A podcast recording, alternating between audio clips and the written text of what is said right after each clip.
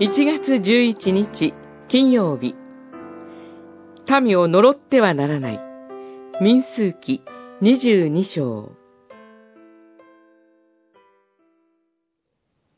神はバラムに言われた。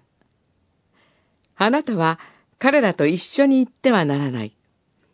この民を呪ってはならない。彼らは祝福されているからだ。二十二章十二節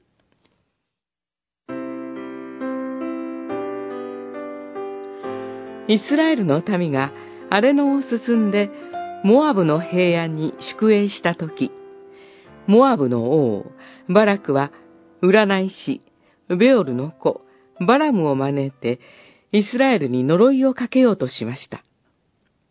しかし、神はバラムに呪ってはならない。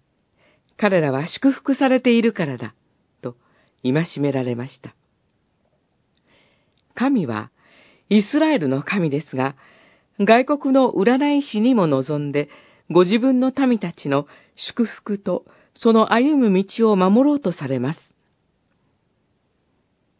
一旦は王の要請を拒んだバラムでしたが、再三の要請に結局答えてしまいます。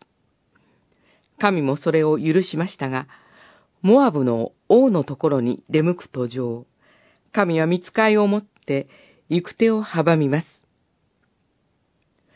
この見つかいを見たロバが危険を回避しますが、バラムにはそれが見えません。その後、神はバラムの目を開いて、ロバによって自分が救われたことを教えられます。主なる神は、こうして占いし、バラムを訓練して、ご自分のしもべとして仕えさせました。ただ私があなたに告げることだけを告げなさい。神は、異教の占い師さえも、しもべとされるお方です。今日も、主なる神は、異教の民をも用いて、ご自身の民を守り支えてくださいます。